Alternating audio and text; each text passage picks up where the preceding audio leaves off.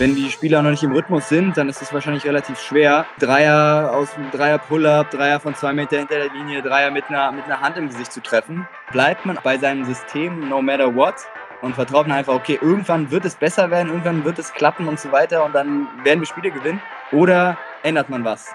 Ich glaube, das war im Endeffekt, wenn ich zurückblicke, auch der Grund, weshalb wir Spiele, die wir vielleicht hätten gewinnen müssen, dann verloren haben, weil wir in einer, in einer entscheidenden Phase dann gedacht haben, uh, jetzt bloß keine Fehler machen, sonst verlieren wir es wieder. Erstklassig, zweitklassig. Der Pro A Podcast. Hallo und herzlich willkommen zur neuen Folge. Versteht ihr? Wegen Ball und Hallo. Ah ja, Ich habe nämlich gegoogelt, ich habe keine mehr gefunden, habe ich überlegt, fällt dir noch irgendwas ein? Das war das, was bei rumkam und deswegen endet vielleicht auch diese Ära mit diesen bescheuerten Begrüßungen mit heute. Also du bist auf Ballo nicht selbst gekommen, sondern hast das auch noch. Nein, das habe ich mir ausgedacht. Okay, ich dann habe das ist geschaut, ob ich noch was anderes finde vielleicht. Ja, okay, das ist dann ist es in Ordnung. Finde ich in Ordnung. Dieter Hallovorden. Oh, Das vielleicht ist. kannst du das übernehmen in Zukunft. Ja, ich glaube, da erwartet uns noch einiges, wenn er das jetzt übernimmt. Damit herzlich willkommen. Wir freuen uns auf diese neue Folge und vielleicht habt ihr es gesehen auf Instagram. Da gibt es jetzt immer mal Videos von uns, da steht SDTV Basketball davor. Wir haben nämlich eine Kooperation mit Sport Deutschland TV. Freuen wir uns sehr drüber. Da gibt es jetzt immer mal wieder ein Video von unseren Gästen einfach da auf Instagram ausgespielt. Das heißt, da nicht wundern. Aber bitte da auch mal folgen. Denn ihr bekommt natürlich bei Sport Deutschland TV da auch immer ganz viele Highlights aus der Pro A geliefert. Und die findet ihr auf dem Instagram-Account. Deswegen da gerne auch ein Like da lassen. Und nochmal vielen Dank an Sport Deutschland TV für diese Kooperation. Freuen wir uns sehr drüber. Kleiner Ausblick. In zwei Wochen wird der CEO von Sport Deutschland TV hier zu Gast sein. Wollten wir auch schon immer mal machen. Jetzt klappt's.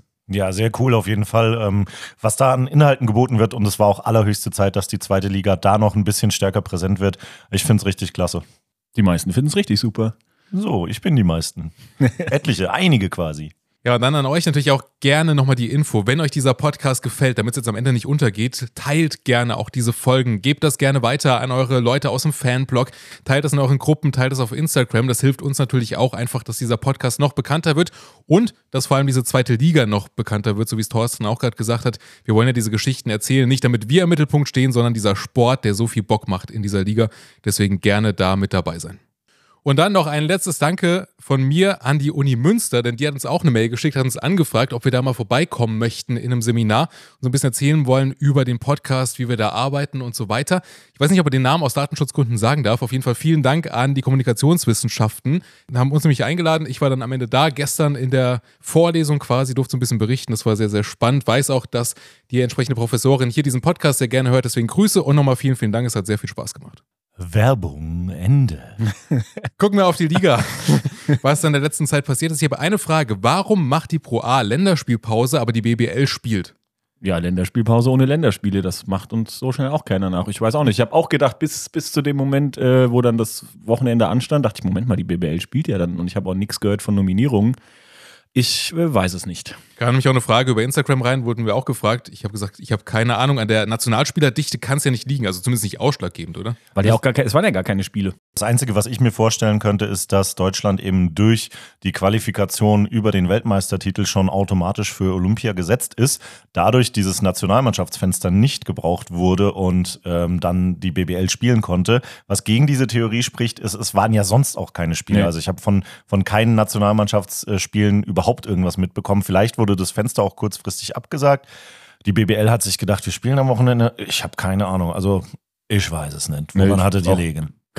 Keine Idee. Diese Olympia-Qualifikationen sind ja auch meist dann im Sommer und äh, die Pro B zum Beispiel, weiß ich noch, die hat bei Länderspielpausen, äh, die haben gespielt, da hat sich Anton Gavel mal ein bisschen drüber aufgeregt, da waren irgendwie zwei, drei seiner Jungs weg und er hat dann hier gegen die Racklos damals noch verloren.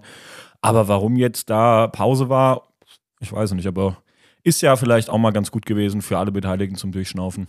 Aber ein Spiel gab es, nämlich die Fraport Skyliners gegen die ART Giants Düsseldorf. Frankfurt weiter ungeschlagen nach diesem Spiel, knapp gewonnen mit 71 zu 65, damit acht Siege aus acht Spielen. Ja, aber souverän war es nicht. also, das macht ja am Ende nichts. ja, äh, natürlich. Äh, am Ende zählen die zwei Punkte und äh, die, die acht Siege in Folge. Aber ähm, wenn man sich den Spielverlauf anguckt, war das schon auch eine, eine gute Leistung tatsächlich von Frankfurt, sich da aus dem Loch nochmal rauszugraben. 38 zu 55 stand es nämlich vor Beginn des letzten Viertels. Das bedeutet, die Skyliners haben 33 Punkte in Q4 gemacht. Das ist schon einiges und die hatten, ich glaube, 29% Field Goal Quote in, in diesem Spiel. Das bedeutet, die haben auch richtig, richtig schlecht getroffen.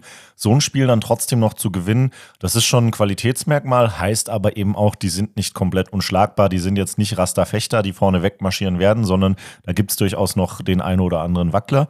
Und was man auch gesehen hat, das ist halt ein typisches Wucherer-Team. Also da gibt es nicht den einen Star, der irgendwie 20 Punkte macht oder die zwei Imports, die 20 Punkte machen, sondern das ist halt quer verteilt über alle Spieler, die es gibt. Ähm, die machen alle mal zweistellige Punkte, aber du kannst nie sagen, wenn wir den aus dem Spiel nehmen, dann wird es schwer für die, sondern dann kommt halt der nächste und macht das. Booker Coplin beispielsweise am Wochenende irgendwie, ich weiß nicht, ich glaube die ersten vier komplett daneben gesammelt. Am Ende war er dann bei äh, vier von 17, trotzdem noch äh, vier von 17? Moment, ich kann meine eigene Handschrift wieder mal nicht lesen. 4 von 9 von 91. 17. ja, Klassiker. Äh, mit 9 von 17, naja, immerhin. Ähm, noch Topscorer von Frankfurt. Äh, der wollte gegen seinen Ex-Club unbedingt zeigen, was er drauf hat und äh, vielleicht auch, wen die haben gehen lassen. Ja, ja, war wahrscheinlich am Anfang noch ein bisschen übermotiviert und Frankfurt vielleicht ja, im ersten Viertel selbst so, ach, ist ja eigentlich Pause, ne? Wir spielen mal so ein bisschen, aber dann, also Dennis Wucher findet ja dann auch immer irgendwie Lösungen, Ansätze, wenn es überhaupt nicht funktioniert. Er hat dann wahrscheinlich gesagt, hier, wir, wir, wir ziehen jetzt mal defensiv komplett an, wir vernachlässigen vielleicht die Offensive kurz mal und ich meine, Düsseldorf hat das erste Viertel 25 Punkte gemacht, die restlichen drei dann 40.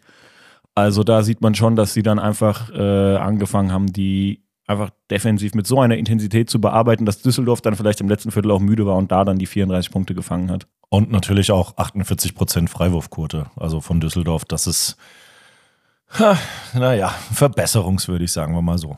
Interessante Nachricht noch aus Frankfurt. Äh, Nolan Adekunle ist back. Wieder ins Mannschaftstraining eingestiegen, hat sich von seinem Berater getrennt, ähm, irgendwie für alle Seiten jetzt gesichtswahrend kommuniziert, dass das wohl nicht so ganz die richtige Entscheidung war, da äh, einfach auf seinen Ausstieg zu pochen. Bin mal gespannt, ob er denn spielen wird. Ähm, ich kann mir aber gut vorstellen, dass wenn der eine Zeit lang sich bewiesen hat, dass er da durchaus Minuten auch bekommen wird. Ähm, auch wenn Frankfurt jetzt gerade nicht zwingend auf ihn angewiesen ist. Aber es ist schon auf jeden Fall, finde ich, auch irgendwie eine gute Nachricht, dass dann am Ende des Tages doch Verträge noch was wert sind und nicht einfach nur, ähm, wer mit dem meisten Geld winkt, wird schon irgendwie hinkriegen. Ja, aber es wurde auch darauf gepocht, dass er bleibt. Ne? Auch das ist ja nicht unbedingt immer selbstverständlich vom Management, dass man sagt, ja, ich halte das halt einfach aus und bleib da dran. Ein anderer Verein hätte vielleicht gesagt, ja, geh halt. Mach dich ab, ja. Aber Ja, muss man sich auch leisten können, einfach jemanden zu behalten und auch zu bezahlen. Äh, Im Zweifel, der vielleicht gar nicht spielen will. Ähm, sagt man ja auch oft, Reisende soll man nicht aufhalten. Die Frankfurter haben es getan. Wir werden sehen, was mit ihm passiert. Apropos Reisende, einer bei den Jobs jetzt Gießen 46ers, der durfte jetzt abreisen, nämlich Lamar Norman Jr., der ist jetzt rausgefallen, dafür eine Neuverpflichtung bei den Jobs jetzt Gießen 46ers, nämlich Travion Cruz. So, bei dem einen oder anderen klingelt es vielleicht, bei uns war das auch so der Fall, man hat sich überlegt, wer war das nochmal? Letzte Saison bei den Bayer Giants Leverkusen gespielt wir haben drüber gesprochen, als er da hingegangen ist, so im Januar, glaube ich, dass der ja mal bei den PS Karlsruhe Lions war und da äh, so ein bisschen für Aufsehen gesorgt hat. ja, hat eine Einwechslung verweigert und dann haben sich da auch die, die Wege getrennt. Also scheint jetzt äh, nicht der einfachste äh, Spielertyp zu sein, den man sich da jetzt in die Mannschaft holt, aber Gießen hat ja einen Coach, der damit durchaus umzugehen weiß und der vielleicht auch ein bisschen Freude an solchen Herausforderungen hat. Bin mal gespannt, was dieser, was dieser Positionsaustausch da jetzt bewirkt. Am Anfang haben sie ja noch nicht kommuniziert, dass Lamar Norman gehen wird, sondern dass sie ihn dazu holen. Und da habe ich gedacht, ob das jetzt so viel Sinn ergibt, da noch einen reinzuholen, dann wird auch ein Luca Finkal noch weniger spielen, aber jetzt ist es quasi ein 1 zu 1 äh, Tausch und äh, Norman Jr., das, das hat dann leider doch nicht so richtig gepasst. Der, der hat dann doch auch ein bisschen Heimweh gehabt und wollte jetzt wieder zurück. Schauen wir mal. Und was man auf jeden Fall sagen kann, ist, ähm, Frankie Ignatovic ist ja in der deutschen Basketballszene so gut vernetzt. Der kennt Hansi Gnad, der kriegt, kennt mit Sicherheit auch die Telefonnummer von Alex Schepanovic. Das heißt, der wird den schon auch angerufen haben und gefragt haben, was ist denn damals passiert bei euch. Ähm, und äh, von daher denke ich, dass er schon eine Idee hat, worauf er sich da einlässt mit Tavian Cruz. Es wird mit Sicherheit eine spannende Herausforderung, wie du sagst. Ja, 10 Punkte, 3 Assists zum Abschluss noch hat er in der letzten Saison in Leverkusen gemacht. Das ist auf jeden Fall dann ein bisschen mehr als Lamar Junior. Dann gab es noch eine Verpflichtung bei Bochum. Die haben quasi einen 2 zu 1 Tausch gemacht. Wir haben in der letzten Folge drüber gesprochen, dass zwei Spieler gehen durften. Einer ist jetzt neu da, das ist David Cohn. Kennt man auch aus der Pro A, hat für die Viha Panthers Schwenningen da schon mal gespielt. Im ersten Spiel für Bochum auch gar nicht schlecht unterwegs gewesen, 17 Punkte da gemacht gegen Rasta Fechter 2. Am Ende Bochum trotzdem verloren gegen das zweite Team von Fechter. Ja, Bochum kommt nicht so richtig in die Gänge weiterhin. Die, ste die stehen äh, unten drin, verlieren auch mal unglücklich dann ihre Spiele. Mal gucken, ob, ob da vielleicht auch personell noch weiter was passiert. Das war ja auch letztes Jahr so. Bin gespannt, wohin die Reise da geht. Überhaupt lohnt ja jetzt zu der Pause, die jetzt nicht wegen Länderspielen war, aber sie war, mal so ein, äh, ein Blick vielleicht auch auf die Tabelle, wer, wer Hast du das Power Ranking der Big wieder dabei? Nee, mein eigenes, beziehungsweise einfach die Tabelle. Aber ich wollte dich eigentlich loben, weil Münster jetzt äh, vierter Platz, du hast es ja schon prophezeit und sie sind auch, letztes Mal hatten sie ja hier ihren, ihren Go-To-Guy, der der Player of the Week wurde, diesmal beim letzten Sieg gegen Bayreuth fünf Spieler zweistellig. Also die machen da einen richtig guten Job, das muss man einfach mal äh, sagen. Götz Rodewald als Trainer scheint äh, die richtigen Puzzleteile zusammen zu haben und äh, Ja, weiß- sorry nochmal für diese Saisonprognose, die wir am Anfang gemacht haben, dass wir da überhaupt nichts sehen eigentlich. Äh, sorry dafür, 5 aus 7 ist schon ein guter Start. Aber Thorsten ist ja der Meinung, das ändert sich noch. Ja, haben wir ja das letzte Mal schon gehabt. Guckt euch mal an, gegen wen die gespielt haben und gegen wen sie wie verloren haben. Das wird sich noch regeln. Also ich vertraue da auf meine Saisonprognose. Gar nicht so sehr, weil ich die Münsterer Ja, ich ärgern will. Ich freue mich sehr drüber und ich hoffe, wir schaffen das dieses Jahr auch endlich mal zum Auswärtsspiel. ähm, Oh ja, das hoffe ich auch. In die Stadt. Einfach, um mal die Atmosphäre vor Ort mitzunehmen am Berg Fidel. Da freue ich mich sehr, sehr drauf und ähm, ich wünsche dem Standort natürlich alles, alles Gute. Ich glaube aber nach wie vor, die Tabelle ist in dem Fall noch ein bisschen verzerrt, auch wenn es mir leid tut. Ich bin so gespannt, wie lange es noch so ist. So im Ich April dann am 34. Spieltag Heim, Heimvorteil gesichert. Ja, wartet mal ab, wartet mal ab. Wenn es so kommt, dann äh, ziehe ich in Sack und Asche nach Münster. Und wer auch äh, ja noch entgegen unserer Prognose recht gut dasteht, direkt dahinter Jena. Da haben wir ja auch gedacht, ob das jetzt äh, ein Tritrat-Rullala, Pian haben sind sie wieder da, ob das dann direkt. Willkommen im Intro. ja. Ob das zündet, äh, hat gezündet. Äh, fünfter Platz. Überraschend. Wer hingegen noch nicht so richtig aus den staatlichen gekommen ist, wo ich vielleicht ein bisschen mehr erwartet hätte, wäre jetzt äh, in erster Linie Bremerhaven. Da habe ich ja Top 4 gesagt. Das, da sehe ich die Fälle doch weit davon schwimmen. Und Bayreuth steht auch immer noch bei drei Siegen, da läuft es auch noch nicht so richtig rund. Habt ihr was zu ergänzen? Du hast alles gesagt eigentlich. Du bist jetzt so viel über Teams durchgesprungen, jetzt muss ich erstmal wieder sortieren. Warte. Ja, ja, ich wollte die Teams äh, Waren das alles benennen, die, die, die einerseits positiv und andererseits vielleicht ein bisschen negativ überrascht haben bisher. Genau, also Bremerhaven, ähm, Nick Hornsby ist back. Leider bisher noch nicht so richtig mit dem Impact aufs Spiel, ähm, den man sich vielleicht erhofft hat. Was mir da aufgefallen ist, Bremerhaven im letzten Spiel zumindest mit einer katastrophalen Dreierquote. 14 Prozent nur getroffen ähm, von jenseits des Perimeters. Das ist natürlich für eine Mannschaft in der Pro A, ähm, das macht es wahnsinnig, wahnsinnig schwer, wenn du einfach von draußen nicht triffst. Ähm, Gerade mit Matt Frierson in, im Kader ist das sowieso überraschend, aber nichtsdestotrotz, du brauchst ja auch irgendwie Leute, die die Defense auseinanderziehen, weil wenn du nichts triffst, ähm, dann äh, macht man einfach die Zone dicht. Jeder Drive wird schwieriger, äh, irgendwie jeder Durchstecker auf die Großen wird schwieriger, weil einfach Leute im Weg stehen, wenn man nicht so hart rausgehen muss, um den Dreier zu verteidigen. Von daher das im letzten Spiel mit Sicherheit etwas, ähm, woran zu arbeiten ist. Auf jener Seite Stefan Haukohl mit einer Bombenperformance. Ich glaube, 25 Punkte hat er gemacht. Ähm, also da ordentlich, ordentlich, ordentlich. Ähm, nach wie vor nicht dabei Yoshi Saibu. Ähm, mal gucken, ob der irgendwann noch eingesetzt wird. Das lief jetzt bei Jena irgendwie so ähm, einfach mal mit, dass er dann irgendwann in Mann, ins Mannschaftstraining einsteigt. Ich finde es nach wie vor Kritik und äh, äh, diskussionswürdig. Aber das Thema wollen wir vielleicht an der Stelle nicht aufmachen. Koblenz würde ich tatsächlich gerne noch kurz ansprechen. Äh, De Oliveira, 26 Punkte, 5 Rebounds, der läuft plus Kota gerade so ein bisschen den Rang ab. Also äh, Maurice da mit 9 und 8 und 5 Fouls in 20 Minuten. Natürlich, dann äh, kann er nicht mehr weiterspielen, aber De Oliveira jetzt das eine oder andere Mal wirklich mit einer guten Performance da auf der 5. Das fand ich schon beeindruckend. Von einem Team, über das müssen wir auch sprechen, das steht halt im Tabellenkeller mit null Siegen aus sieben Spielen. Das sind die Adland Dragons. Da können wir schon mal einen kleinen Teaser drauf geben. Werden wir gleich drüber sprechen mit dem Kapitän, mit Jannis Hund. Da gab es jetzt auch noch eine Nachverpflichtung, nämlich TJ Gibbs, der da am Start ist. Auch ein Guard, der zuletzt in Rumänien gespielt hat mit 11,4 Punkten. Jetzt ist die Frage, jemand, der aus Rumänien kommt, ja, ist das der Heilsbringer da? Puh, schwierige Situation auf jeden Fall. Ja, insgesamt merkt man einfach, wenn man sich so äh, den, den Kader ein bisschen anguckt und auch die Statistiken durchliest, da fehlt schon auch offensive Firepower. Der Top-Performer Kili Bienapfel kennen wir aus Gießen ähm, mit, mit 12 Punkten pro Spiel und danach kommt lange nichts. Und vor allen Dingen, der steht in der Liga, ich glaube, auf Platz Pan 50 ähm, mit seinen Scorer-Qualitäten. Das bedeutet, da fehlt einfach auch jemand, der offensiv einem Spiel seinen Stempel aufdrücken kann. Da sind die natürlich auch verwöhnt gewesen mit William Christmas letztes Jahr. Also da hatten sie so einen, der einfach mit Ball eigentlich über alle Schwächen des eigenen Teams hinwegtäuschen kann. Ähm, nichtsdestotrotz fehlt da einfach ähm, jemand, der, der das Zepter in die Hand nehmen kann. Und das ist, glaube ich, gerade für die extrem schwierig. Sie haben auch ähm, Hoffnung gesetzt auf Maiken Wabusor, äh, der jetzt gehen musste ähm, als Point Guard. Der hat nur zehn nur in Anführungszeichen zehn Punkte pro Spiel gemacht. Wie du sagst, ob das jetzt das entscheidende Puzzleteil sein wird, ich glaube es nicht. Ich glaube, es reicht noch nicht, sondern da wird noch weiter investiert werden müssen, ähm, damit da auch ein bisschen Ruhe reinkommt und äh, Souveränität reinkommt, weil dafür scheint es bisher so, dass der Kader einfach in, in der Breite zu wenig bringt. Aber genau dafür dachte ich ja, Buzz Anthony wäre für Ruhe und Übersicht, Souveränität der, der richtige Mann. Erstes Spiel aber 30 Minuten, fünf Punkte. Aber gut, da war Eingewöhnungszeit, er hatte jetzt zwei volle Trainingswochen. Mal gucken, aber die Ergebnisse sind auch, du hast es schon angesprochen, da ist offensiv echt wenig zu holen. Sie haben auch gegen direkte Konkurrenten, Fechter 2 und, und Bochum schon verloren. Äh, jetzt am Wochenende auch ganz wichtiges Spiel gegen Düsseldorf.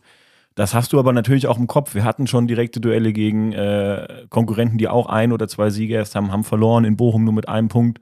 Und jetzt bist du eigentlich in der Situation, du hast jetzt Anthony mehr integriert, hast noch einen neuen Spieler gegen Düsseldorf, musst du eigentlich gewinnen. Aber dann sind die Spiele meist am schwierigsten.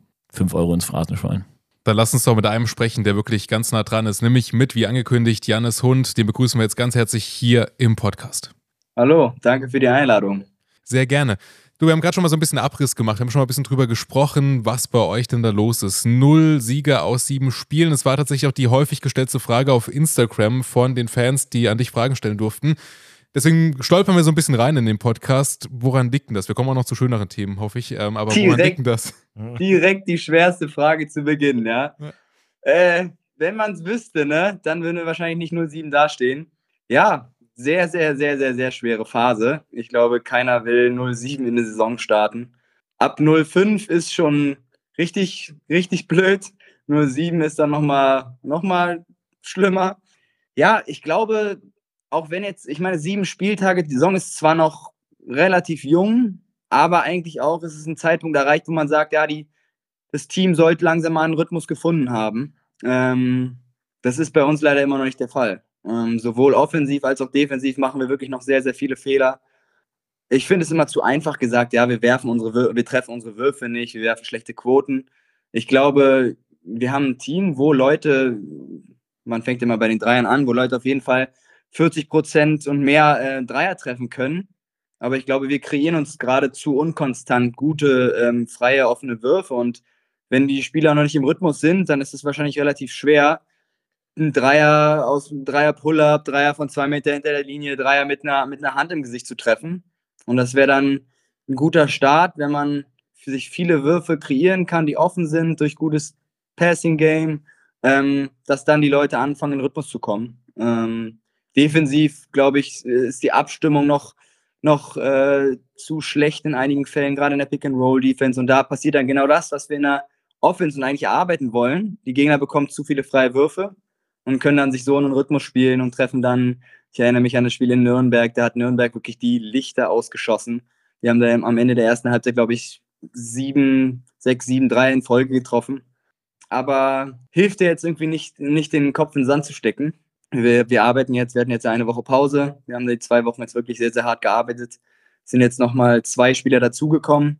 Ich glaube, das war auch nochmal eine sehr, sehr gute, richtige Entscheidung, einfach um, um, um noch, was, noch, noch mal was Neues reinzubringen. Neue, neue Looks, dass neue Looks kreiert werden können. Einfach, ich glaube, jeder Spieler kann das so ein bisschen nachvollziehen, dass wenn was anders gemacht wird durch neue Spieler, durch einfach andere Defense, das hat Coach auch versucht jetzt ein bisschen umzustellen, dann fühlt sich das Ganze irgendwie ein bisschen anders an auf dem Feld, als wenn man den gleichen Trott, den man sozusagen die ersten sieben Spiele gemacht hat, der dann irgendwie halt nicht so erfolgreich war, wenn man den einfach weitermacht. Und das haben wir jetzt versucht in den letzten zwei Wochen bisschen, bisschen umzusetzen, also wie gesagt, was zu ändern. Zwei neue Spieler kamen dazu und jetzt hoffen wir, dass wir, dass wir das schnellstmöglich das Ruder rumreißen können, weil, wenn wir ehrlich sind, 07, da muss man schon jetzt, ähm, muss man jetzt schon Gas geben, wenn man im Idealfall noch äh, an die Playoffs denkt oder zumindest Richtung, Richtung Mittelfeld, oberes Mittelfeld. Und ich bin einer, der, der gerne optimistisch ist, der es, es hasst zu sagen, wir spielen gegen den Abstieg, weil ich glaube, wir sind kein Team, was gegen den Abstieg spielen sollte. Irgendwann ist dann aber trotzdem, muss man ja so ehrlich sein, der Zeitpunkt, Zeitpunkt erreicht, wo man sagt, ey, es geht um nichts anderes, als den Abstieg zu verhindern. Ja, würdest du sagen, die, diese zwei Wochen Pause jetzt äh, kamen dann auch zum richtigen Zeitpunkt, dass ihr quasi für euch selber nochmal einen Cut machen konntet? Oder war das auch so, jetzt hat man zwei Wochen, wo man damit rumläuft, scheiße, wir stehen immer noch 0-7 und jetzt dauert es bis zum nächsten Spiel. Also wie, wie war das für euch? Ich glaube schon. Ich glaube, so ein Cut, so eine Art Restart ähm, hilft in solchen Situationen mehr, als zu sagen, wir wollen jetzt so viele Spiele hintereinander, um so schnell wie möglich Chancen zu bekommen, endlich den ersten Sieg einzufahren. Ich denke, wir hatten das Doppelspieltagswochenende dagegen Hagen und, und Bochum, das war vor drei Wochen.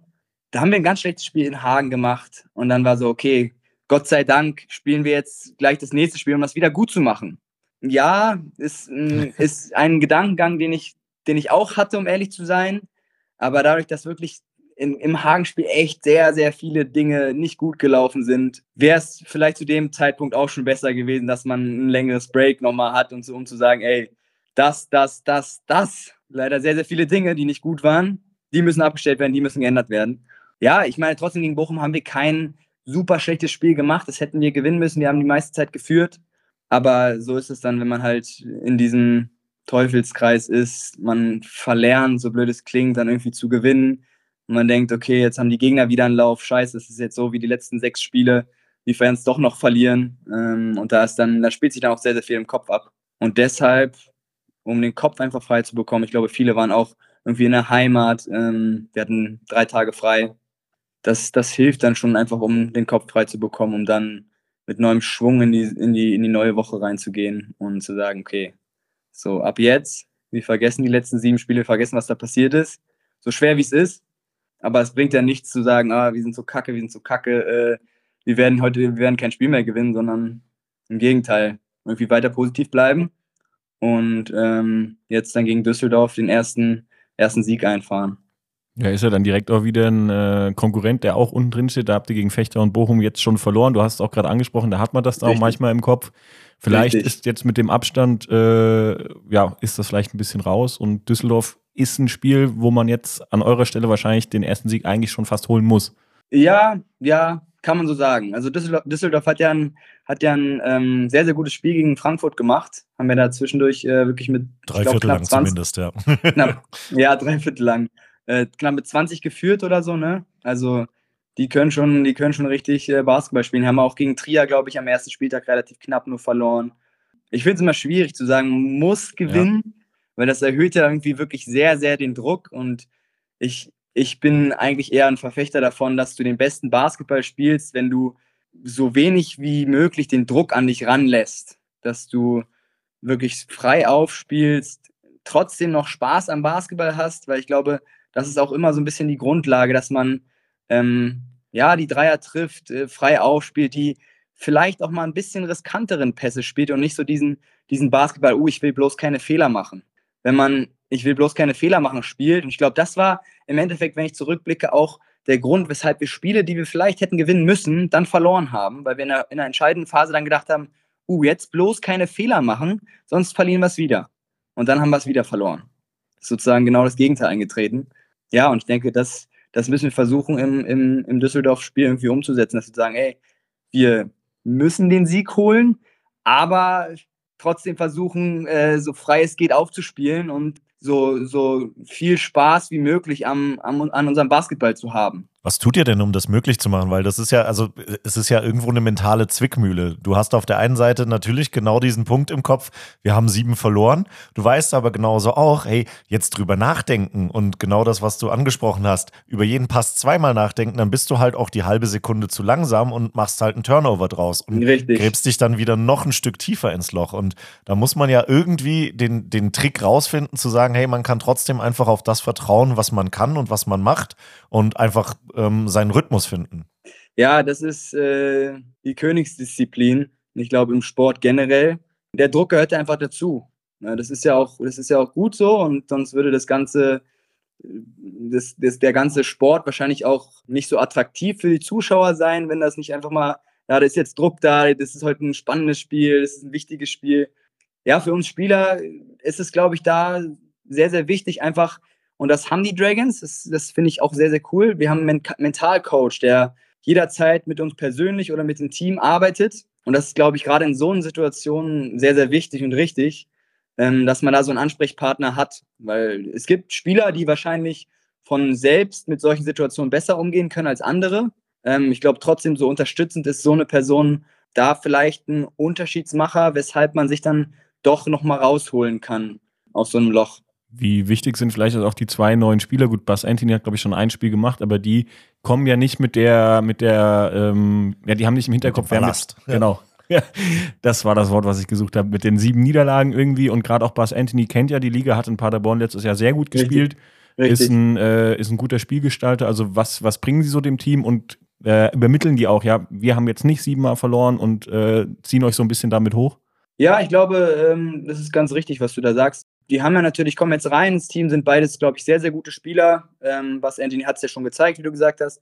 Und ich hatte selber noch nie die Situation, aber ich könnte mir vorstellen, dass wenn du als neuer Spieler in ein Team holst, äh, in ein Team kommst und im Hinterkopf hast, du wurdest geholt, um so ein bisschen das, das Ruder rumzureißen, um wirklich da jetzt dem Team zu Siegen zu helfen.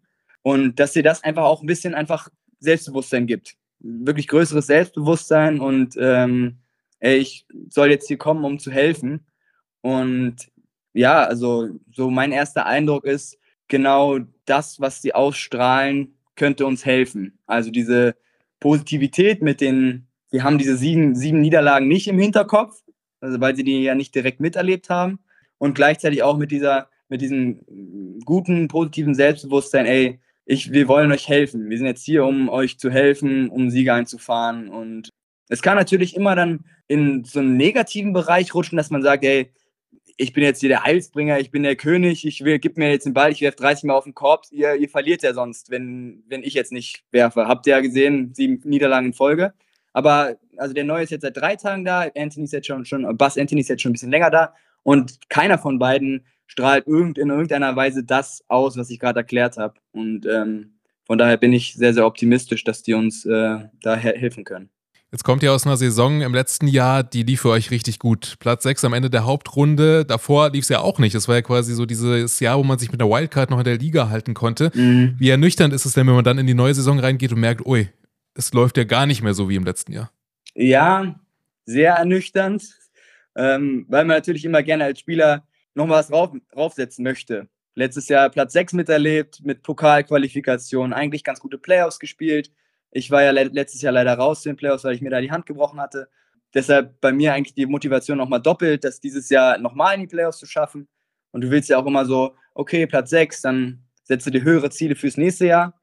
Von daher ist es natürlich erstmal sehr ernüchternd. Ähm, ich glaube trotzdem, dass es halt Sport leider so gemein ist. Ne? Man, es ist sau schwer, gerade in den in zweiten, in der Pro A, Pro B, wo es vielleicht ein bisschen unkonstanter alles ist, diese Konstanz als Team, als Organisation hinzubekommen.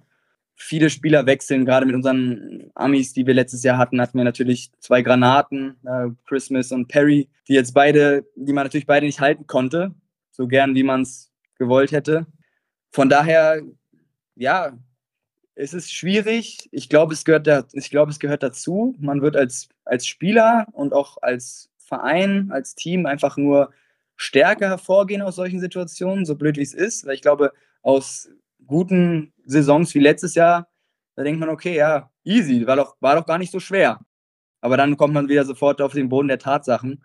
Ja, ich, ich hoffe einfach immer noch, dass man, dass man am Ende dieser Saison sagen kann, ey, es war eine erfolgreiche Saison, weil wir es einfach geschafft haben, das Ruder rumzureißen und doch noch guten Basketball zu spielen, vielleicht auf Platz, Platz 10, 9, 11 oder im besten Fall Playoffs, würde ich alles nicht ausschließen, ähm, die Saison zu beenden und man sagen kann, ey, irgendwie war das doch ein, ein Fortschritt, weil man einen Charakter gezeigt hat, weil man gezeigt hat, ey, aus so einer, die Saison war nicht durchgängig schlecht, sondern man hat wirklich eine sehr, sehr starke positive Entwicklung gesehen. Und das war zum Beispiel bei der Saison davor, wo man ja über die Wildcard in der, in der Liga geblieben ist, ja nicht der Fall. Die war ja durchgängig semi-optimal, sage ich mal. die letzte Saison war, war durchgängig gut. Und ich glaube, da fehlt jetzt vielleicht einfach noch die Saison, die schlecht anfängt und dann sich richtig steigert. Ja, ich hoffe mal, dass es so dann passieren wird. Merkt man diese Saison von vor zwei Jahren der Organisation noch an? Also ich meine, die Spieler sind jetzt wahrscheinlich, ich weiß gar nicht, ob noch jemand da ist, der, der damals äh, gespielt hat, aber die Organisation ist ja immer noch die gleiche. Und werden da irgendwie so Erinnerungen wach an, an diese Wildcard-Saison, wo man sich dann am Ende nur darüber retten konnte? Ich glaube tatsächlich nur noch äh, Torben Döding ist von dem Jahr da, äh, dabei. Ja, ich glaube schon. Ich glaube, deshalb ist es auch so ein bisschen verständlicherweise nach Spieltag 3, 2 nach zwei, drei ähm, Niederlagen, nach der vierten war dann schon die Stimmung sehr, sehr schlecht, weil ich glaube, so ein bisschen die Geister von damals dann geweckt mhm, wurden. Ja, genau. ah, wir haben jetzt nicht Lust auf nochmal so eine Saison wie vor zwei Jahren. Lieber so wie letztes Jahr. Die letzte Saison war so geil und da ist natürlich, wie, die, wie es normal auch ist, die Erwartungen steigen. Nach so einer Top-Saison will man dann nochmal eine Top-Saison haben. Letztes Jahr kam man aus einer sehr schlechten Saison und hat dann erwartungslos sich einfach darüber gefreut, ey, wie geil ist das denn dieses Jahr? ähm, die gewinnen ja richtig viele Spiele. Ähm, und das ist jetzt dieses Jahr so ein bisschen genau das, genau das Gegenteil, sodass dann halt ja wieder die Erinnerungen von vor zwei Jahren hochkommen. Die Leute vielleicht so sagen, ey, auf sowas habe ich nicht nochmal Lust. Verstehen kann man ja, kann man nur verstehen. Und dass dann halt die, die Stimmung, der Druck viel schneller, schlechter, beziehungsweise der Druck halt höher ist. Ne? Wie ist es denn für Patrick Flomo, diese ganze Situation aktuell? Du bist ja auch Kapitän, das heißt, du bist wahrscheinlich da schon sehr nah dran, oder? Dass du im Austausch mit ihm stehst? Ja, für einen Trainer ist es natürlich besonders, besonders blöd, weil auf ihm, auf ihn lastet natürlich der meiste Druck. Ne? Meistens ist es ja so, dass wenn, wenn es nicht läuft, irgendwann wackelt dann auch der Stuhl des Trainers, wie es im Sport ja leider immer so ist und wahrscheinlich auch wirklich teilweise zu schnell, dass da die Trainer gefeuert werden. Ich glaube, und das ist auch gut so. Er ist weiterhin sehr, sehr, sehr, sehr positiv und pusht uns, dass wir weiter, weiter hart arbeiten. Und vom, vom Team ist es auch in keinster Weise so, dass die Spieler irgendwie sagen, ey, wir brauchen einen neuen Coach, das passt nicht und so weiter. Das hat man ja auch schon mal erlebt tatsächlich. Von daher, ja, wir reden viel. Ich, ich gebe ihm viel mein Feedback, was, was die Stimmung im Team angeht, ähm, ob, die, ob die Jungs weiterhin positiv sind und gebe ihm natürlich auch so meine Sichtweise zu Dingen, die wir vielleicht ändern könnten. Ja, mit Brennan und, und Joannick haben wir natürlich auch zwei Leute an der, an der Seite, die da Erfahrung haben, die ja schon länger auch höher, höher klassisch gespielt haben. Das ist halt ein, ein Team, wir müssen alle zusammenarbeiten und äh, nur dann kann es wieder vorwärts gehen. Du hast ja in der Bundesliga in Fechter auch schon mal Abstiegskampf äh, erlebt. Sind das auch irgendwie Erfahrungswerte, die du da mitgenommen hast, die du jetzt versuchst, an, an Coach oder an, an deine Mitspieler irgendwie so ein bisschen weiterzugeben, was Abstiegskampf ist, was es bedeutet, was man, was man machen muss? Ja, ich glaube, so ungern man bei, bei Saisons, bei Teams dabei sein möchte, die absteigen, umso mehr Erfahrung ähm, geben die einem natürlich. Ne? Diese, diese Bundesliga-Saison in Fechter, die war natürlich für mich persönlich in gewisser Weise irgendwie ein Highlight, weil es mein erstes Jahr Bundesliga war ich teilweise relativ viel gespielt habe. Trotzdem ist natürlich das Ziel eines jeden, jeden Spielers, jeden Basketballers, jeden Sportlers, Spiele zu gewinnen. Das haben wir nicht geschafft. Und ich glaube, man kann aus jedem Verliererteam, so blöd wie es klingt, aus jedem Verliererteam irgendwie und aus, und aus jedem Gewinnerteam Charakteristika festmachen, was, was jetzt die Eigenschaften dieses Verliererteams waren, was die Eigenschaften des Gewinnerteams waren. Und ja, in dem Zusammenhang kann ich natürlich dann darauf achten, dass wir nicht solche Eigenschaften dann irgendwie oder solche Angewohnheiten dann dieses Jahr etablieren, wo ich sage, ey, das kenne ich nur zu gut aus Jahren, wo ich viel verloren habe. Das will ich so jetzt nicht in, in diesem Jahr in meinem Team haben und kann da frühzeitig sagen, ey Jungs, nee, nee, wir ähm, bleiben zusammen, wir schreien uns jetzt hier nicht gegenseitig an oder wir motivieren uns maximal vorm Spiel und gehen da raus richtig heiß sonst, sonst, sonst wird das nichts. Wenn wir da rausschlurfen und jeder sagt, ja komm, bringen wir es schnell hinter uns, weiß nicht, ob man sich dann so aus einem, aus Loch rausholen kann. Und ähm, in der Fechtesaison haben wir es ja leider nicht geschafft, äh, da irgendwie dann mal einen Run zu starten und zu sagen, okay, wir, wir greifen da nochmal an, da uns vielleicht von den Abstiegsplätzen runterzuholen. Das war ja wirklich, wie schon vorhin gesagt, es war eine Saison, die leider die ganze Zeit auf einem niedrigen Niveau war. Die ganze Zeit waren wir da unten drin. Ähm, und da haben wir es nie mal geschafft, okay, jetzt Fechter, die reißen gerade das, die reißen gerade das Ruder rum.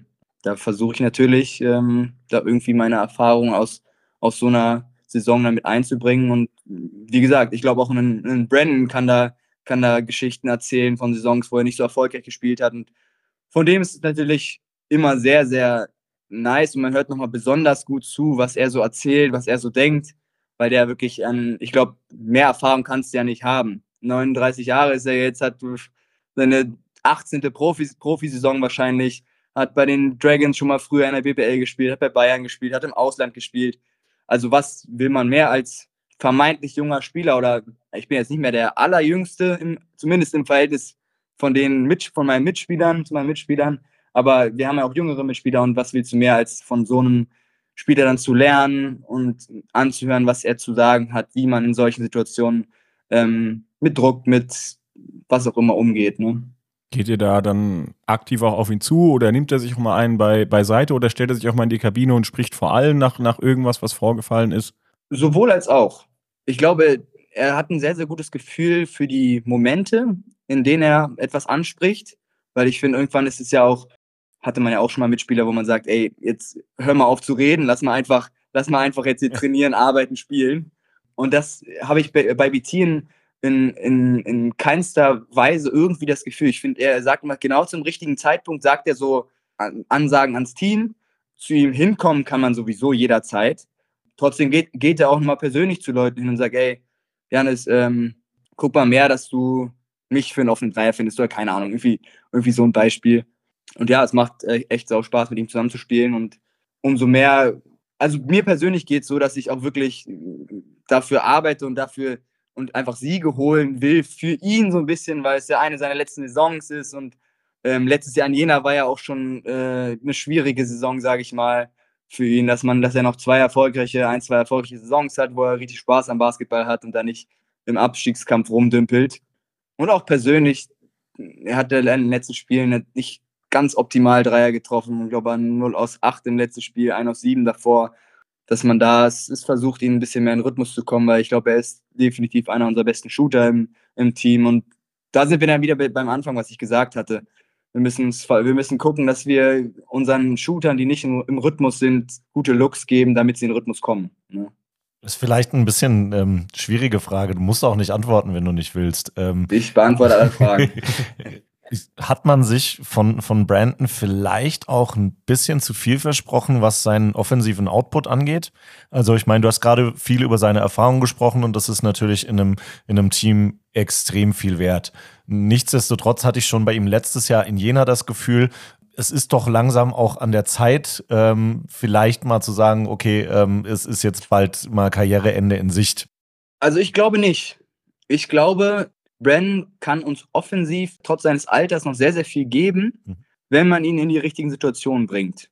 Ich glaube, ist es, und wer will es ihm übel nehmen, ist es nicht mehr sein Spiel zu sagen, gib mir den Ball, ich dribbel zweimal durch die Beine, mache einen Stepback, Dreier rein, ähm, davon treffe ich zwei aus drei. Das, das brauchen wir nicht von ihm, sondern es sind genau die Sachen, er spielt ja auf der 4 bei uns. Ich glaube, das ist auch eher eine ungewohnte Position für ihn aber eine Position, wo du wahrscheinlich mit die meisten offenen Spot-Up-Dreier bekommst. Und das haben, oder das, äh, da haben wir es noch nicht geschafft, ihn da viel in diese Position reinzubringen.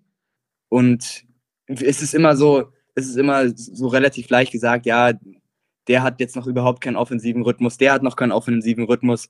Ich glaube, dadurch, dass der Basketball ein Teamsport ist und wenn man dieser, dieses, dieser Vibe und dieses Gefühl auf dem Spielfeld, was wir so die ersten sieben Spiele hatten, so, dass überhaupt kein Rhythmus da ist. Jeder denkt so, okay, jetzt muss ich mal machen, was machen. Ich will jetzt hier das, ich will jetzt versuchen, hier irgendwie die, die Stimmung, den, den Flow, den Rhythmus zu kreieren, die Stimmung zu verändern. Und dann ist es eher wieder so ein Teufelskreis, wo dann, okay, dann der nächste wirft daneben, dann ist der nächste wieder ein zu früher Wurf, dann regt man sich über den auf, dann wirft der mal einen Stepback, weil er sagt, okay, ich will jetzt, ich will jetzt auch mal was machen, ich will was, was rumreißen. Alles, alles mit der richtigen Intention die Leute wollen was verändern, die Leute wollen irgendwie, dass wir aus dieser, dass wir aus dieser schlechten Phase rauskommen. Aber dann im Endeffekt geht es dann doch wieder nach hinten los. Und zurück zu, zurück zu Brandon, ich glaube, der ist, er leidet quasi unter der gesamt schlechten Teamsituation. Dass das gesamte Team noch keinen Rhythmus hat und dadurch hat er auch keinen Rhythmus. Und ich sehe das relativ optimistisch, dass sobald wir einen Rhythmus als Team finden, sobald wir Wege finden, Spiele zu gewinnen, dass dann auch Brandon seine vier, fünf Dreier im Spiel trifft und dass dann die Leute sagen, ja, das ist der Brandon, den wir, den wir haben wollten. Und ich weiß nicht, ob man überhaupt über einen Spieler bisher aus dem Team sagen kann, er, er erfüllt seine Erwartungen. Ist es dann in so einer Situation ähm, nicht auch gefährlich, vielleicht zu viel zu verändern? Also gerade wie du es angesprochen hast, so jeder will dann und ähm, es will dann quasi jeder den Dreier nehmen, der dann für den Hype sorgt und alle stehen und jubeln und es ist so der, der Push, der durch die Mannschaft geht. Und ja. vielleicht braucht es ja manchmal auch äh, ein bisschen Routine einfach in dem, was man tut und Vertrauen in, wir müssen jetzt dieselbe Sache nochmal 200 Mal machen, damit es sich eingespielt hat, damit es automatisiert ist und damit es funktioniert. Ja, es ist, also eine schwierige Frage, ähm, weil das ist ja genau die, die, die äh, Balance oder die Entscheidung, die man treffen muss. Vertraut man, bleibt man auf sein, auf, bei seinem System, no matter what, und vertraut man einfach, okay, irgendwann wird es besser werden, irgendwann wird es klappen und so weiter und dann werden wir Spiele gewinnen. Oder ändert man was? Und durch diese und durch Veränderungen gibt, ergibt sich dann einfach ein neues, eine neue Energiedynamik im Team ich glaube, in diesem Jahr ist es schon das Richtige, Sachen zu verändern. Weil ich von ja, Spieltag 3, wahrscheinlich schon Spieltag 2 so ein bisschen gemerkt habe, die Prinzipien, die wir spielen wollen momentan, die werden zu wenig von den Leuten verstanden, weiß ich nicht, zu schlecht umgesetzt. Und wir haben sie ja eigentlich schon acht Wochen Preseason. Mhm eine lange Zeit eintrainiert, dass man sagt, okay, eigentlich könnten die schon jetzt deutlich, deutlich besser sitzen, als sie es tun. Wir wollen ja eigentlich eine Hedge-Defense spielen. Ich verrate jetzt schon in, interne Informationen. Ähm, wir, ich glaube aber, es ist ja offensichtlich, wir wollen eigentlich eine Hedge-Defense spielen. Und das ist ja gar kein, das ist nicht so ein simples defensives Konzept. Also da muss der, muss, der, muss das Timing vom Big Man stimmen, wie der da raustritt. Ähm, der Winkel vom Raustreten muss stimmen. Die, die Helpset muss da sein. Und das ist nicht, nicht so einfach. Und wenn man dann merkt, okay, vielleicht eine Switching-Defense, die man häufiger mal einstreut, was ja vermeintlich deutlich simpler ist, dass man sagt, okay, man übergibt einfach, der, ich als kleiner Guard würde dann rausrotieren, ist eine Option, die man einfach ähm, häufiger in, in, in, Betracht ziehen sollte, um die Fehler, die wir zu viel vielleicht bei der Hedge-Defense Pick and Roll machen, ähm, dann zu vermeiden. Ne? Genauso wie, wie eine Zone. Wenn man sagt, die Offense äh, hat sich jetzt sehr, sehr auf unser mittelmäßiges Hedge eingestellt wir finden zu einfach gute Lösungen. Wir machen mal eine Zone. Wir probieren mal eine Zone aus, ähm, geben dem mal einfach einen anderen Look.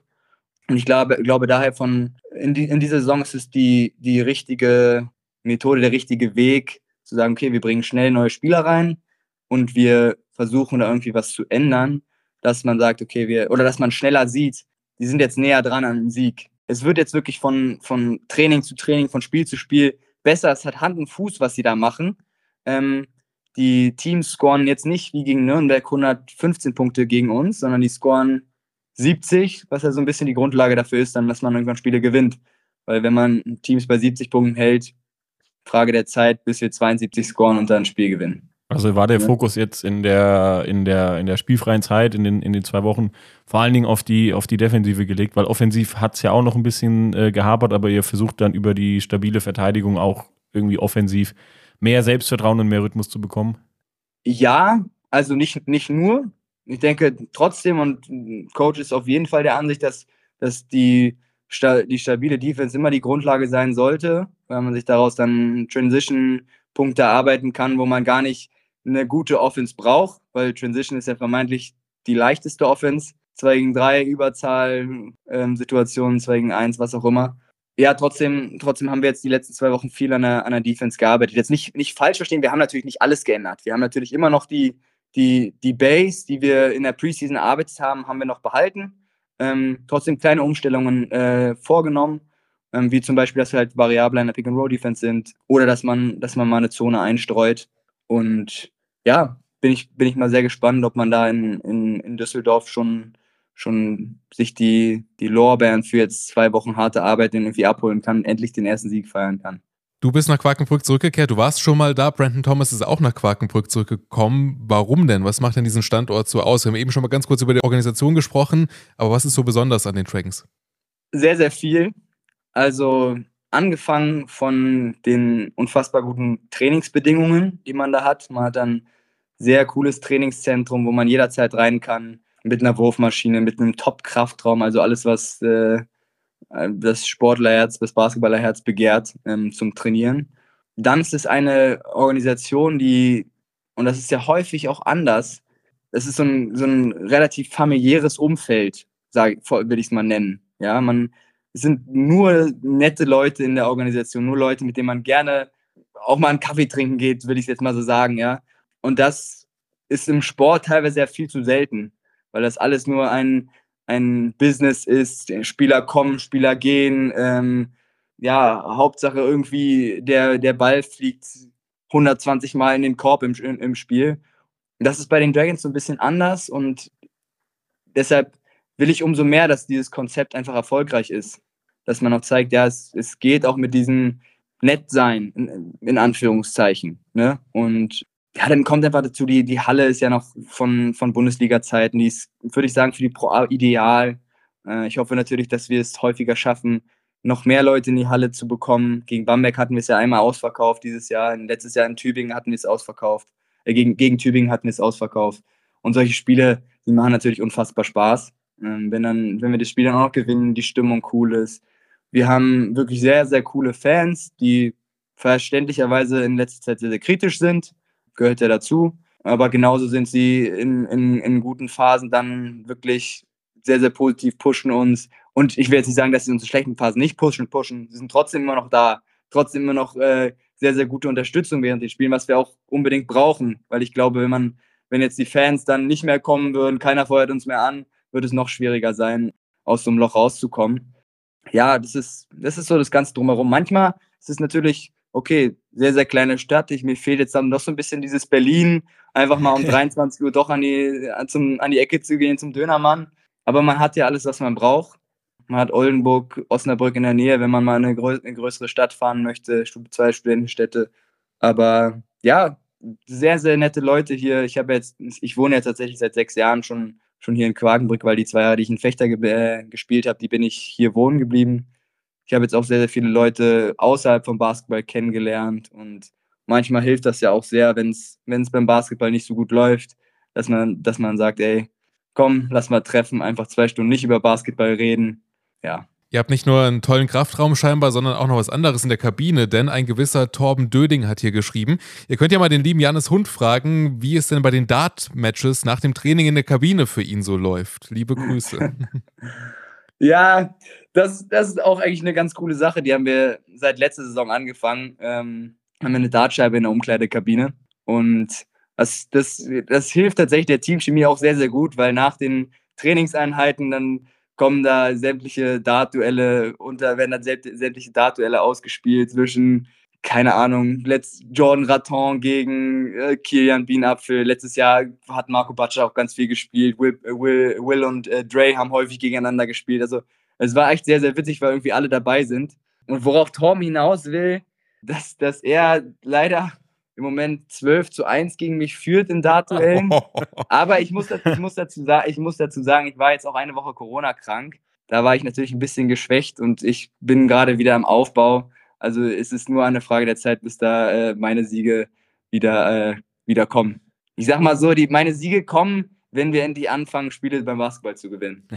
Wie ist es denn beim Golfen? Jetzt kommen wir wieder zur Lieblingsfrage. Sehr früh heute tatsächlich, aber da seid ihr ja auch so eine Connection, ne? Da hieß es immer, wenn ihr ein Golfturnier macht, dann auf jeden Fall bei den Jungs von den Dragons nachfragen, dass äh, es da einige Leute gibt. Ja, dieses Jahr ein bisschen, lass mich mal überlegen. Obwohl, nee. Ja, gut, Mike, Mike ähm, Busor, der war ja auch noch ein Golfer. Der ist jetzt leider nicht mehr da.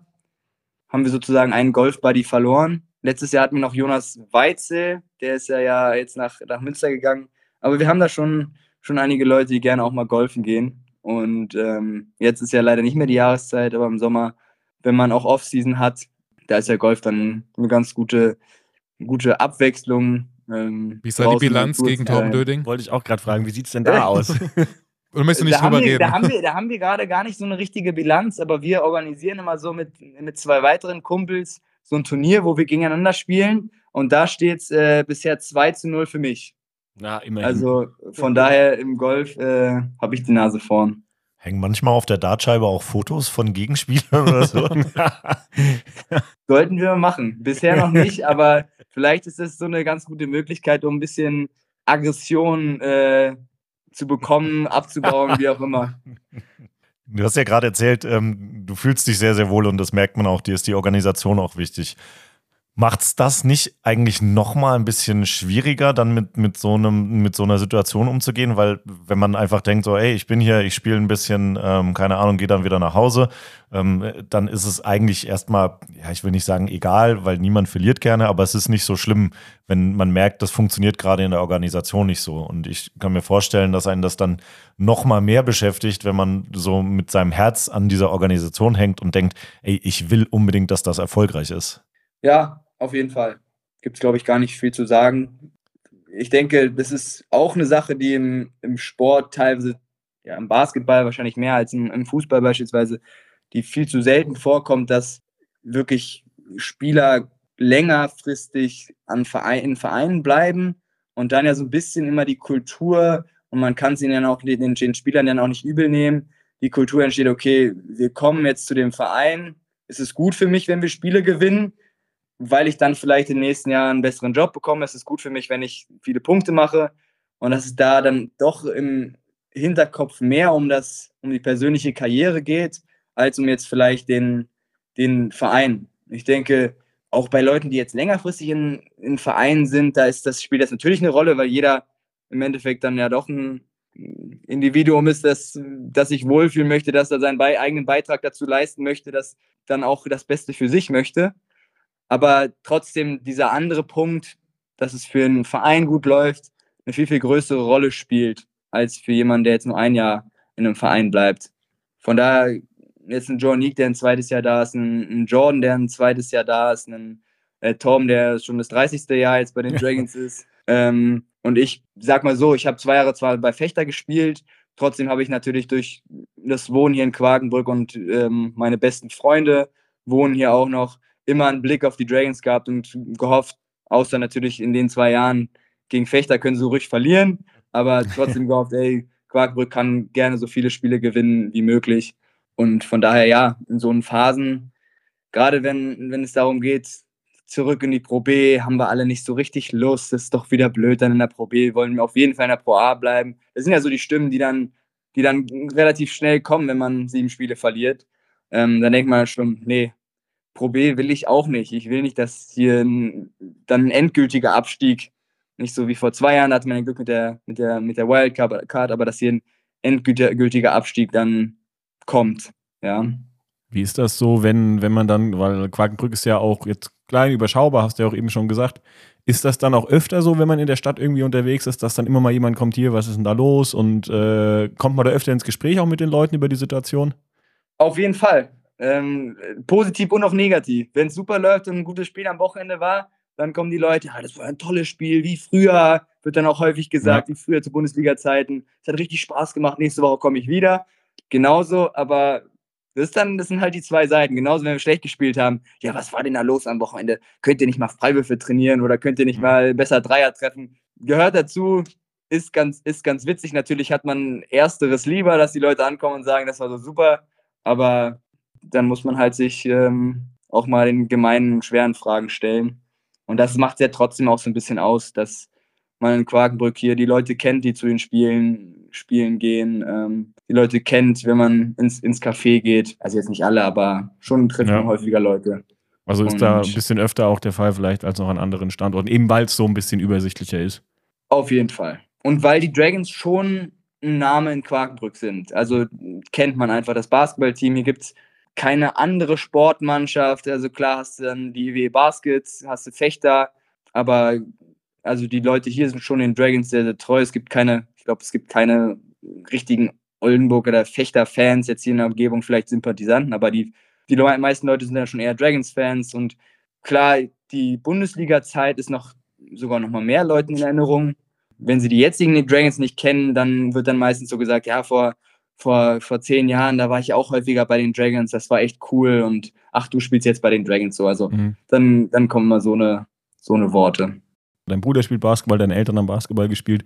Wenn ihr dann so eine, so eine schwierige, ähm, wenn du dann so eine schwierige Phase auch hast, äh, ist dann auch mal so, dass man sich so den, den Familienrat äh, einholt, irgendwie von den Eltern oder dem Bruder, oder ist dann auch eher so bei denen das Ding, Familie ist dann auch mal dazu da, um über was anderes zu sprechen als Basketball. Das läuft eh gerade nicht so gut, dann brauche ich das nicht da auch noch. Ja, sowohl als auch. Also bei meinem Bruder läuft es ja in Heidelberg gerade auch so mittelmäßig, würde ich mal sagen. Und da haben wir es jetzt in letzter Zeit mehr darauf äh, dabei belassen zu sagen, okay, lass mal nicht über Basketball reden. ähm, in, in schlechten Phasen beschäftigt man sich selber und beschäftigt man schon, sich selber schon genug damit, beschäftigt man sich äh, nochmal extra mit, mit Video im, im, im Teamkreis damit. Und von daher glaube ich, hilft es in schlechten Phasen dann, wenn man sich privat eher nicht darüber unterhält, ähm, weil man so oder so damit äh, genug, häufig genug konfrontiert wird. Aber ansonsten grundsätzlich ja. Grundsätzlich wird dann mal gefragt, ey, was hätte ich besser machen können? Was denkst du, hätten wir besser machen können? Da kann man natürlich, wenn man weiß, okay, die Eltern, der Bruder, die haben schon eine gewisse Ahnung, Expertise, kann man natürlich dann schon auch mit den Tipps dann mehr anfangen, als wenn man vielleicht Eltern hätte, die selber nie gespielt haben, selber eigentlich nur die Spiele vom, vom eigenen Sohn gucken. War das mit deinem Bruder schon immer so? Denn Reinhard hat gefragt über Instagram. Seid ihr als Spieler so erfolgreich, weil ihr euch auch gegenseitig gepusht habt in eurer Vergangenheit? Ja, also ich würde sagen, klassische Brüderduelle. Als wir drei oder vier waren, haben wir da so einen kleinen Plastikkorb im Zimmer gehabt und haben uns da die Köpfe eingehauen, wenn man, äh, wenn man gegen den anderen verloren hat. Ja, so ein äh, Früher Korb hatte hatte ich ich dann auch. tatsächlich noch häufig die Vorteile, einfach zwei Jahre haben ja damals im Alter von drei, fünf, sieben dann schon einen Unterschied gemacht. Da habe ich dann häufig über ihn rüber irgendwie gedankt. ähm, aber mittlerweile sind das äh, mindestens Duelle auf Augenhöhe. Ähm, und da haben wir im, im, im Sommer häufiger die Möglichkeit, dann in, in Berliner Hallen irgendwie gegeneinander zu, zu spielen. Unsere Mutter möchte das immer nicht. Die sagt immer, ey, nein, verletzt sich noch einer, äh, spielt nicht eins gegen eins. Aber das ist eigentlich eine ganz coole Challenge, da immer gegeneinander zu spielen. Und ähm, es akzeptiert momentan ist es immer so, dass es wir sind, fair, wir sind faire Verlierer. Also wenn man verliert, dann, dann sagt man, ey, hast du ein paar geile Moves, ein paar geile Würfe äh, gemacht und ähm, ja, es ist eher so konstruktiv. Früher war es dann eher so ein bisschen, Hauptsache ich zerstöre den anderen. ähm, aber ja, es gehört, gehört ja so ein bisschen dazu. Also war der, der Weg Richtung Basketball durch die Eltern dann irgendwie, wenn so früh schon der Korb da hing, äh, quasi vorgezeichnet oder habt ihr auch andere Sportarten mal ausprobiert als Kinder oder war Basketball, das ist es jetzt? Also Basketball war schon immer Nummer eins, weil wir auch einfach früher haben ja unsere Eltern dann noch wirklich häufiger gespielt und dann waren wir als kleine Jungs dann mit in der Halle, haben dann in den Auszeiten auf die Körbe geworfen, haben dann auch, ja, mein Fa unser Vater hat dann mit uns ein bisschen Training gemacht. Das war sehr, sehr cool, hat, auch, hat uns auch immer wirklich sehr, sehr Spaß gemacht, viel Basketball geguckt und da ist ja, äh, passiert es ja automatisch, dass dann irgendwie Basketball Sport Nummer eins ist. Wir haben auch tatsächlich Tennis gespielt, was auch sehr, sehr Spaß gemacht hat. Wir gut drin waren, weil wir es damals mit unseren zwei besten Freunden gemacht haben.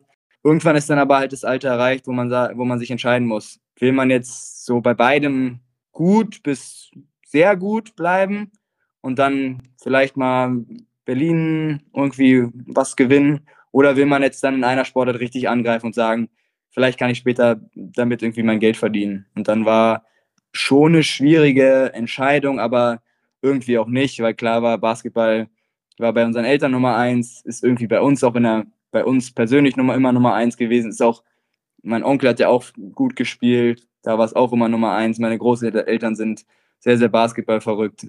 Ja, dass wir beim Basketball bleiben. Und da haben wir irgendwie mit 15, 16 dann mit Tennis aufgehört, voll Fokus auf, auf Basketball gelegt. Hattet ihr irgendwie so Vorbilder, denen ihr da vielleicht nachgeeifert habt? Oder ihr habt ja dann auch bei Alba in der Jugend gespielt und auch äh, in, der, in der ersten Mannschaft mittrainiert.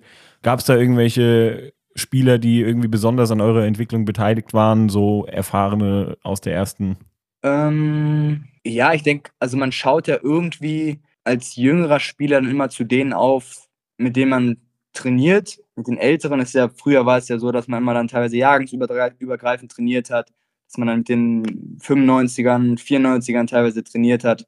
Und da ist dann in so einem Jugendalter natürlich grundsätzlich erstmal der Unterschied schon durch das Körperliche gegeben und dann auch Schnelligkeit und so weiter, dass man da echt immer viel von den, von den Älteren lernen konnte und ich auch zum Glück oder ja, zum, das Glück hatte, da häufig mit Älteren trainieren zu können, weil man da ja immer am, irgendwie am besten besser wird. Ein Spieler, den ich da jetzt nennen würde, fällt mir jetzt nicht unbedingt ein. Ähm, das, waren, das waren eher mehrere. Mhm. Also ich habe in meinem ersten NBBL-Jahr, das habe ich, da habe ich bei DBV gespielt. Äh, da habe ich gegen Alex Giese viel gespielt. Der, ich weiß nicht, ob euch der Name was sagt, der Paul, Paul Giese, sein Bruder, der spielt jetzt bei, bei Düsseldorf, gegen den spiele ich jetzt am Mhm. Wochenende.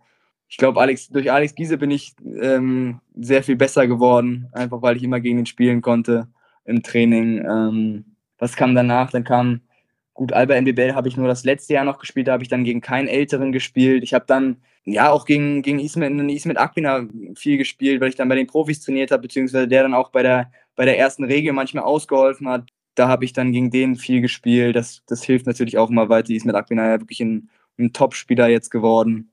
Ja, und dann, besonders wenn du irgendwann als jüngerer Spieler dann bei den, bei den Profiteams in Kader rutscht und da mittrainieren darfst, dann nimmst du natürlich von allem, das, das Ganze drumherum nimmst du mit, das, das, wie man sich als Profi halt verhält und ähm, dann natürlich auch guckst du besonders als, als Point Guard dann auf die anderen Guards, was machen die, wie kommunizieren die, wie dribbeln die, was machen die vor dem Training, wie trainieren die. Und da kann ich, kann ich ganz, ganz viele nennen. Jordan Hals, John Taylor bei Alba damals, einen Engin Azür, da gibt's gibt's viele Namen, wo man irgendwie gesagt hat, okay, die, die Sachen, die kann man mitnehmen. Und ja, das ist ja, ist es, glaube ich, so dieser typische, typische Entwicklungsprozess.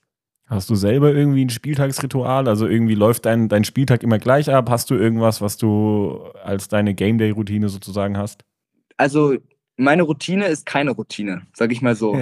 ähm, also grundsätzlich versuche ich mich natürlich drei Tage, spätestens drei Tage vor Spiel dann sehr, sehr gesund zu ernähren, die gute Mahlzeiten zu mir zu nehmen und nicht, dass ich ja am Spieltag ankomme, sage, ich habe die letzten zwei Tage McDonalds gegessen und ähm, den heutigen Tag habe ich noch gar nichts gegessen. Das ist natürlich suboptimal. Aber ansonsten, das habe ich auch so ein bisschen mit dem, mit dem Mental Coach jetzt erarbeitet, dass man sagt, zwei Tage vorher oder auch schon 24 Stunden vorher sich auf, den, auf das Spiel maximal zu fokussieren, wirklich auf alles zu achten, auf wann man auf Toilette geht und so weiter und so fort. Das ist dann vielleicht auch ein bisschen zu viel des Guten, sondern dass man so ein bisschen mit dieser Leichtigkeit, okay, ich bin jetzt da, 90 Minuten vor Spielbeginn, jetzt geht's los, ich mache mich ordentlich warm und dann zack bin ich ready. Da brauche ich nicht die vier, fünf Stunden noch vorher, wo ich sage, okay, jetzt gucke ich mir nochmal genau die Sets an, wo, was will ich wie machen. Und dann ist es vielleicht, also für mich persönlich ist das die, der richtige Weg, weil es dann, weil ich dann einfach nicht zu viel drüber nachdenke. Ein Datum, das mir bei dir in der Vita noch aufgefallen ist, ist das Jahr 2014. Wir haben im Podcast mit Jonas Niedermanner auch über dieses Jahr gesprochen, über Nanjing. Da gab es so ein 3x3, ähm, so eine 3x3-Geschichte. Ich weiß gar nicht, ob es Jonas erzählt hat, dass er mit dir da war. Ich erinnere mich gerade gar nicht. Ich Weiß, weiß es auch gar nicht. Aber war das die Connection dann? Ja, das war die Connection. Wie war es für dich? Wie hast du es erlebt? Er hat so ein bisschen berichtet davon, dass es äh, ja nicht ganz so optimal gelaufen ist. Also, es war an sich ein sehr, sehr cooles Event, eine sehr, sehr coole Veranstaltung. Es waren halt wirklich Olympische Spiele für unter 18-Jährige. Wir hatten auch ein, ein cooles Team, was aber leider nicht ganz so super funktioniert hat.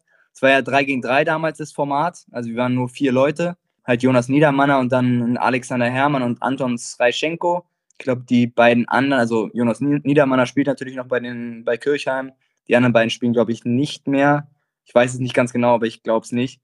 Und dann haben wir, ich glaube, die ersten beiden Spiele gleich gewonnen. Es waren zwei Zehnergruppen, wenn ich mich nicht, wenn ich mich nicht irre.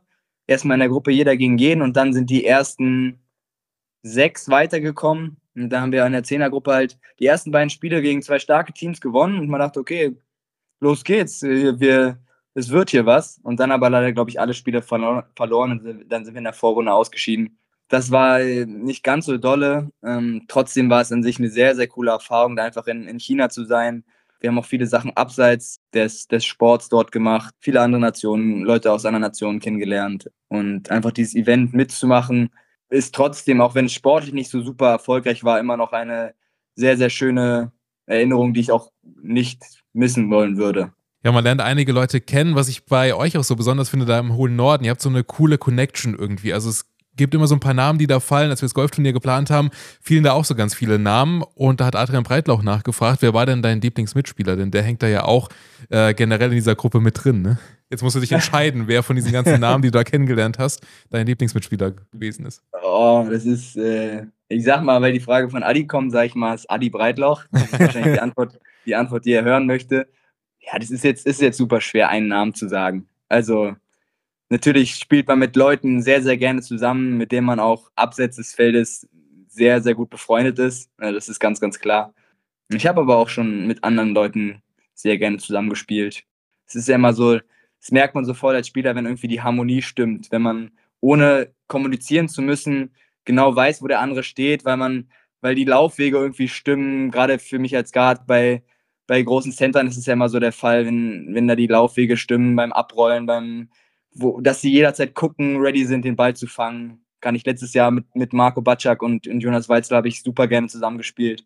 Weil, ja, ich konnte die irgendwie aus Pick and Roll sehr, sehr häufig finden.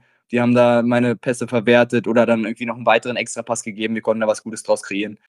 Ja, also wie gesagt, mit, mit Freunden spielen wir immer sehr, sehr gerne zusammen. Trotzdem mit Centern, die, als Point mit Centern, die richtig laufen, die wissen, wo man den Pass bekommen könnte, die Pässe fangen.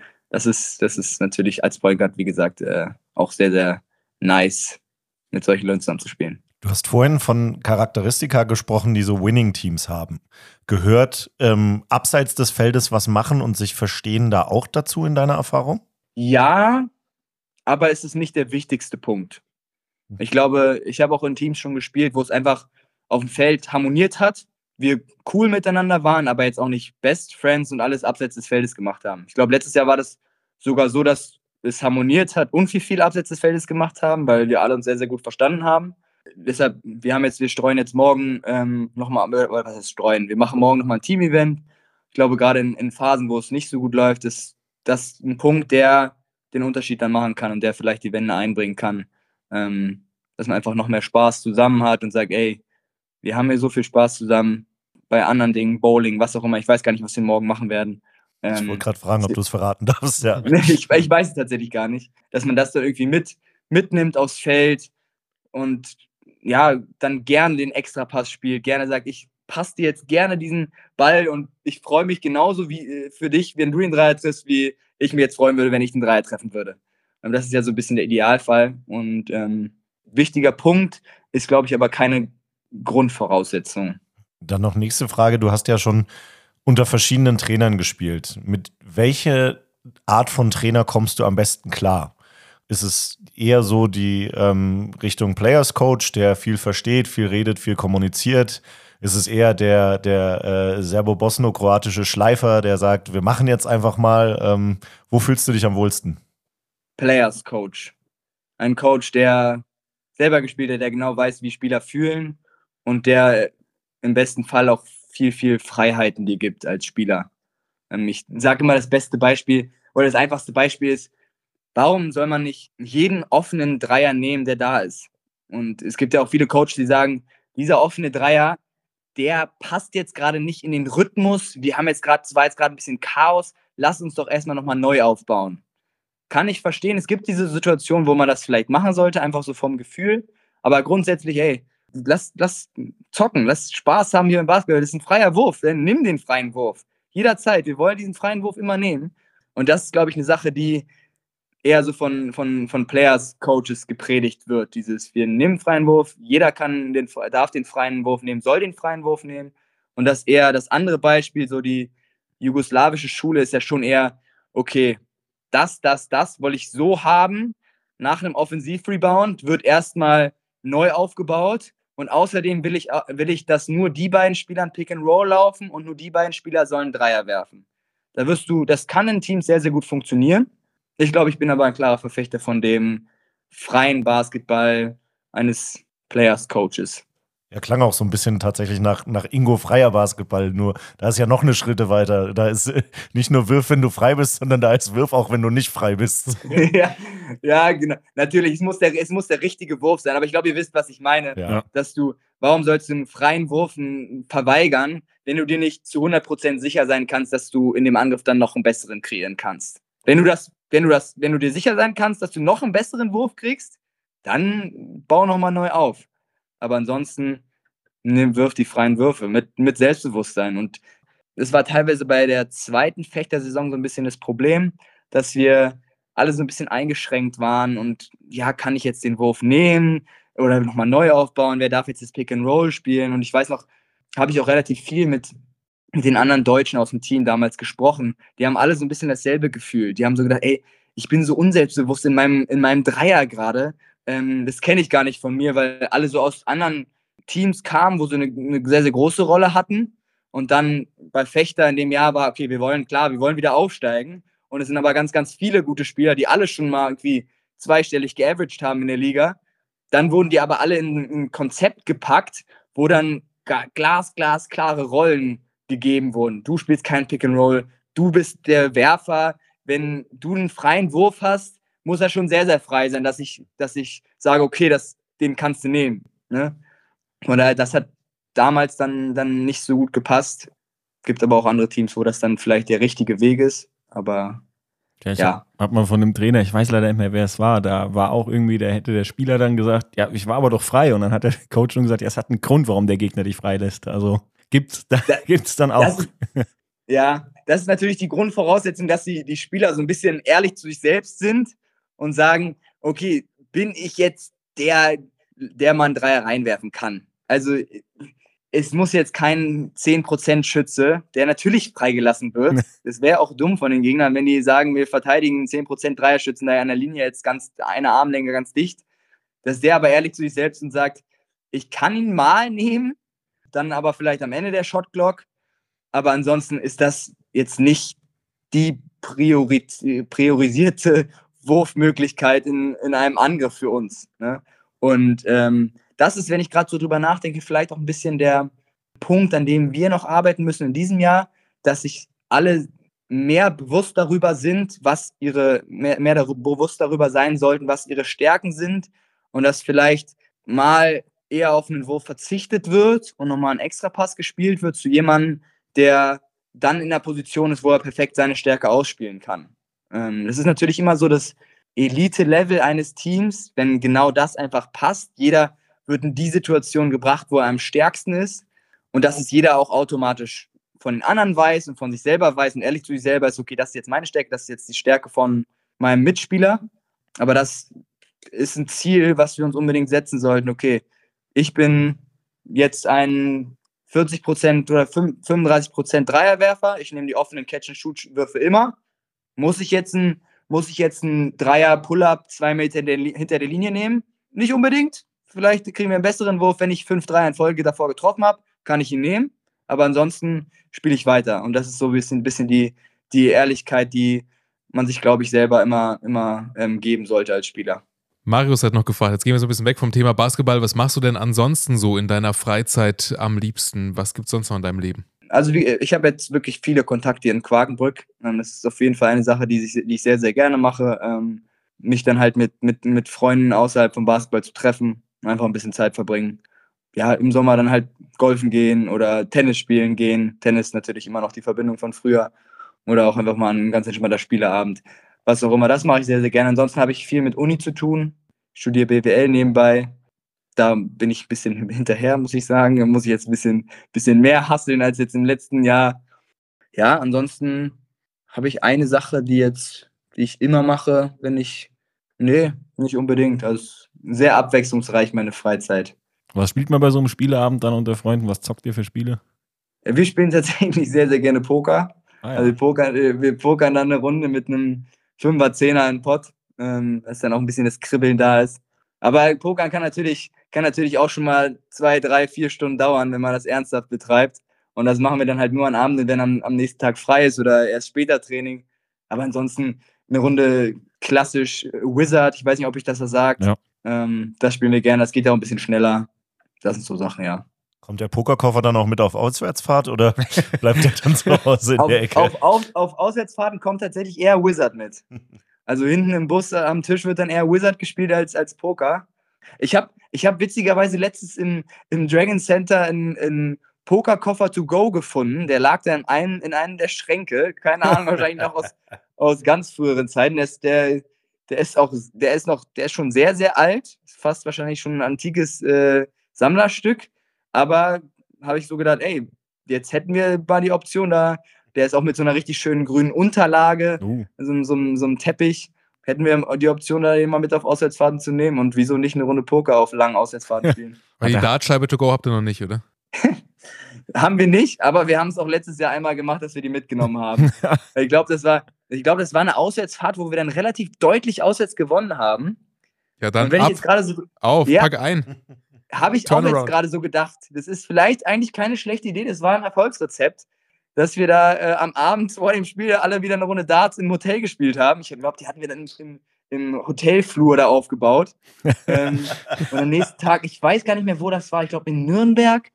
Letztes Jahr in Nürnberg haben wir auswärts dann mit 20 gewonnen. Da hatten wir die Dartscheibe damit. Ja, das dann- war richtig witzig. Wird das jetzt der neue Glücksbringer. Aber nicht Anfang Dezember. Da kann, könnt ihr sie nochmal daheim lassen, wenn ihr nach Gießen kommt. Aber ansonsten ist das doch eine Idee. Und bitte passt Ja. auf, dass auf dem Hotelflur keine anderen Zimmer außer euch belegt sind. Nicht, dass da einer aus Versehen rausläuft gerade. Nee, da, da ist zum Glück alles gut gegangen. Da ist alles gut gegangen. Das war jetzt keine klassische 180. Ich weiß nicht, warum der Mann da jetzt schreit. Er ist auf jeden Fall auf 180 dann. ja, genau. Ja, dann äh, haben wir hoffentlich das Erfolgsrezept jetzt geknackt. Nehmt die Dartscheibe mit und wir wünschen euch echt, dass ihr diesen Turnaround schafft, dass es jetzt klappt mit dem ersten Sieg, vielleicht schon gegen Düsseldorf. Sagen erstmal vielen, vielen Dank für die Einblicke. Vielen Dank, dass du mit dabei warst. Auch das ist ja nicht selbstverständlich, in so einer Situation zu sagen, okay, ich setze mich dann in den Podcast, ähm, sag da mal, wie es aus meiner Sicht läuft, ähm, wie es vielleicht auch im Umfeld läuft und stelle mich diesen ganzen Fragen. Dafür echt Ja. vielen, vielen Dank. Super wichtig. Ich, ich danke euch. Ich muss auch ehrlich sagen, als ich äh, die Nachricht von euch bekommen habe, dass ihr mich dann in den Podcast einladet, ähm, war klar, dass ich teilnehme, aber hätte die Einladung nicht noch zwei Wochen später oder drei Wochen später kommen können, wo wir dann endlich unsere zwei, drei ersten Siege eingefahren haben? Darauf haben wir ist- gehofft tatsächlich. Also Thorsten meinte beim letzten Mal, hoffentlich gewinnt ihr nochmal. Aber tatsächlich wurdest du nicht eingeladen, weil ihr da unten im Keller steht. Also wir haben uns einfach gedacht, ja, den Janis müssen wir mal einladen, den brauchen wir im Podcast mal. Das hatte gar nichts mit der Situation zu tun. Ach ist so. natürlich trotzdem spannend, dass wir darüber sprechen konnten. Das ist Ja. ganz klar. Wir haben natürlich auch gleich einen Bauchklatscher in das richtige, unangenehme Thema Ja. gemacht mit der ersten, ersten Frage gleich. Was ist das Hauptproblem eurer, eurer sieben Niederlagen-Serie? Aber ja, gehört dazu, ne? Vielen, vielen Dank, dass du Ja. da warst. Alles Gute und bis äh, in Gießen am 2.12. Da sehen wir uns dann. Und ganz Ich viel Erfolg für euch. die Hat anstehenden Spaß Aufgaben. gemacht. Das war Erstklassig, Zweitklassig. Der Pro A Podcast. Wenn euch diese Folge gefallen hat, lasst gerne ein Abo da. Alle Kanäle seht ihr auf erstklassig-zweitklassig.de.